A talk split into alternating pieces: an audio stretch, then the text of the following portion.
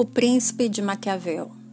O livro foi escrito em 1513 e trata-se de uma das teorias políticas mais elaboradas pelo pensamento humano e que tem grande influência de escrever o Estado desde a sua publicação até os dias de hoje, mesmo os sistemas de governo já serem variados.